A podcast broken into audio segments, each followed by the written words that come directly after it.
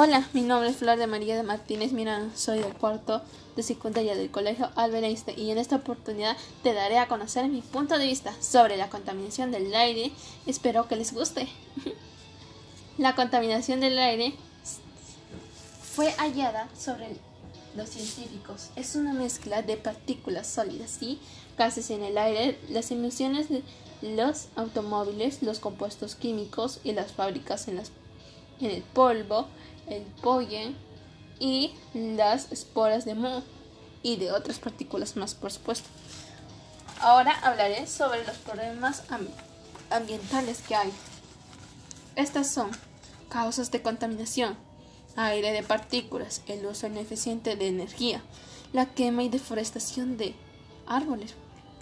Eso es un gran, gran horror. Los sectores de contaminación agrícola y transporte. Las causas de la contaminación, el efecto invernadero, el efecto en donde el calor proviene del sol abandone la atmósfera y vuelve al espacio, el daño a la capa de ozono por el efecto de cloro clauferburus y distribuye la capa que protege el planeta de los rayos ultravioleta. Según el sistema económico, hay países desarrollados y subdesarrollados. La escala temporal corta duración, larga duración, permanente. Y también según el origen de estos. Y estos son naturales, humanas, rurales y urbanas. ¿Usted, ¿Ustedes creen que esto es bueno para el país? Yo creo que no. Y también hablaré sobre un, un texto que he leído y que también es parte de una infografía que también he leído. Acá hay personas que mueren permanentemente cada año por la contaminación del aire y estas son 3.800 personas. La contaminación del aire se debe principalmente a la tala de árboles, la quema de basura, y otras cosas más. Y estas son las enfermedades que pude y las cifras que pude leer.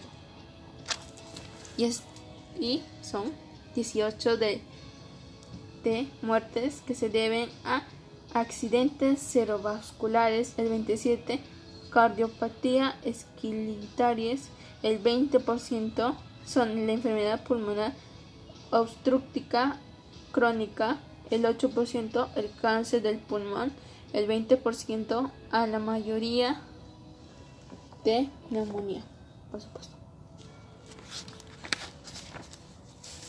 Hay casos que he leído y son muy catastróficos. Y ahora leeremos esto. Las emisiones generadas por las diversas fuentes que que emiten gases tóxicos y que contribuyen a la terminación del deterioro de la calidad de aire. Es decir, que estas emisiones gases tóxicos afectan al aire que respiramos y podríamos llevar a tener enfermedades respiratorias causadas de esto. Por eso debemos saber qué tipo de contaminación podemos encontrar y cuáles son los tipos de emisiones. Por ejemplo, estos son los contaminantes. Contaminante primario. Sustancias emitidas directamente de la atmósfera por una fuente de emisión determinada.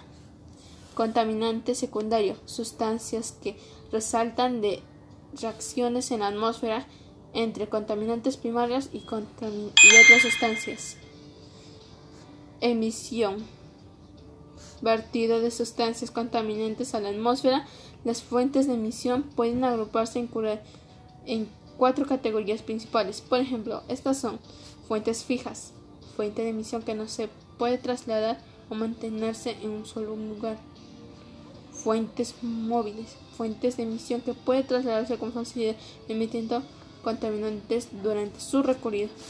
Fuentes de área, incluye una o varias actividades distribuidas en una área determinada.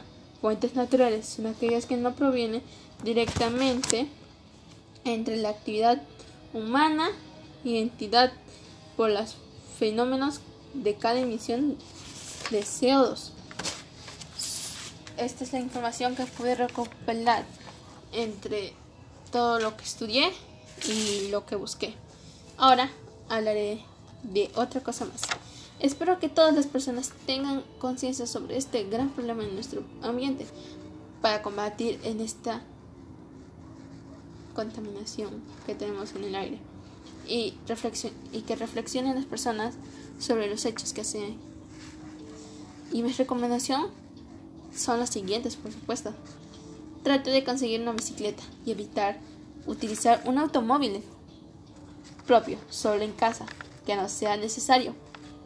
Aquellas personas que fuman, dejen de hacerlo porque no solo dañan a sí mismos, dañan a las personas a su alrededor y, y que todos los que todos respiramos. Por ejemplo, estos son los niños, los adultos, mayores, los adolescentes y más bien a las mujeres embarazadas. Se recomienda a las personas que reciclan su basura que no la quemen, porque esto genera gases tóxicos que contaminan al ambiente y dañan a su propia salud, por supuesto. Cuida las zonas verdes que tú entorno porque las plantas son un factor muy importante en la eliminación del CO2 del aire. Espero que les haya gustado estas recomendaciones porque son útiles en nuestra vida diaria y en otras cosas más. Y les mando este gran mensaje. Enseñar a cuidar el ambiente es enseñar a valorar la vida. Espero que les haya gustado este podcast y gracias por su apoyo. Y me gustaría decir que fue y es un gran honor en brindarles esta información. Gracias y nos vemos hasta la próxima.